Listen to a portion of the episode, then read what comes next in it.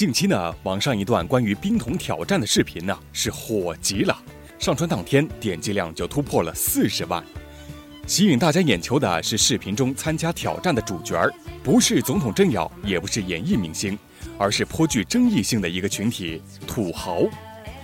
土豪不仅豪言要数百人共同捐款，浇起冰水来更是一点都不含糊，小伙伴们都惊呆了，让我们这些屌丝情何以堪呐！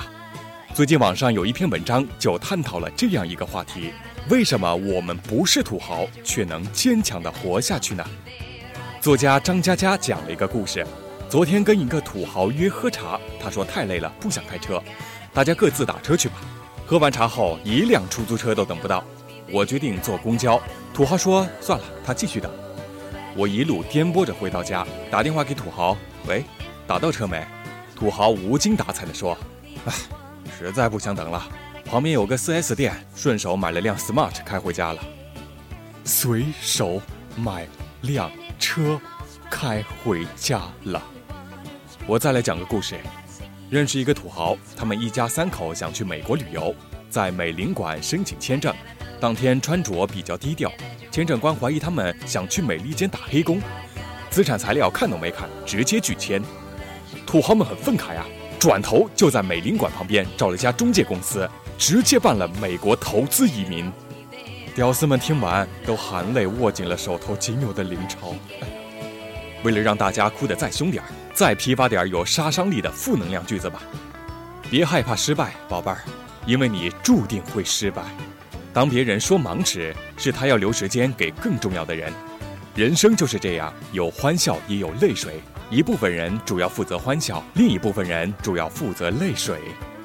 其实生活中让人抓狂和抑郁的事儿已经够多了。读书的时候被老师骂，上班了被领导骂，出去逛个街可能被服务员鄙视，买不起房子这烦恼都太高贵了。比悲伤更悲伤的是租不起房子。男生找不到女友就算了。就连充气娃娃都只能买国产的劣质货，女生一不留神就成了剩女，每天睡前靠编点跟男神缠绵悱恻的言情故事，勉强支撑着自己活下去。人生真是太艰难了，但为什么我们没有去死？心理学及神经学博士塔利沙罗特写了一本书《乐观的偏见》，就是来回答这个问题的。为什么宁愿负债累累却还想要买房？为什么结婚的时候都认为自己不会离婚？为什么买了彩票就隐约预感自己会中奖？为什么总认为癌症、车祸这种惨事绝对与自己无关？因为我们往往比自己想象中还要乐观，总认为坏事只会发生在别人身上。数据表明，大部分人高估了自己未来的职业成就，他们期待自己的孩子天赋异禀，他们高估了自己的寿命多出二十年甚至更多。他们觉得自己比一般人更健康，比同事更成功，低估了离婚、患上癌症以及失业的可能性，总觉得未来的生活要比自己父母经历的更加美好。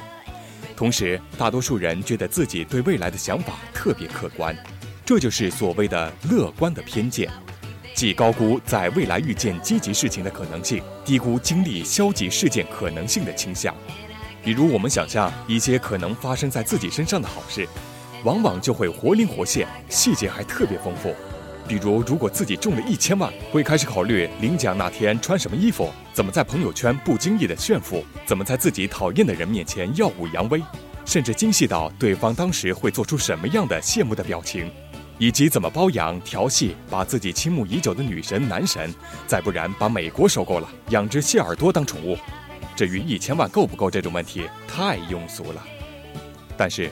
如果让我们想象自己家的房子可能在地震中全毁了，保险公司还不会赔偿；自己得了癌症没钱医治，或者自己死了骨灰放哪儿、棺材买多大，这些事儿我们都尽力回避，哪怕稍微想象一下，脑子里的画面就模糊不清，总有个声音在回荡：这些事儿绝对不可能发生，绝对不可能。心理学上有一种谄媚效应。大部分人更愿意相信让他们自己看起来更正面、更积极的事情，所以潜意识里，我们往往会认为自己聪明、善良、有思想、个性独特、潜力无限。意淫才是人类进步的阶梯呀！为什么说乐观的偏见是进化的礼物？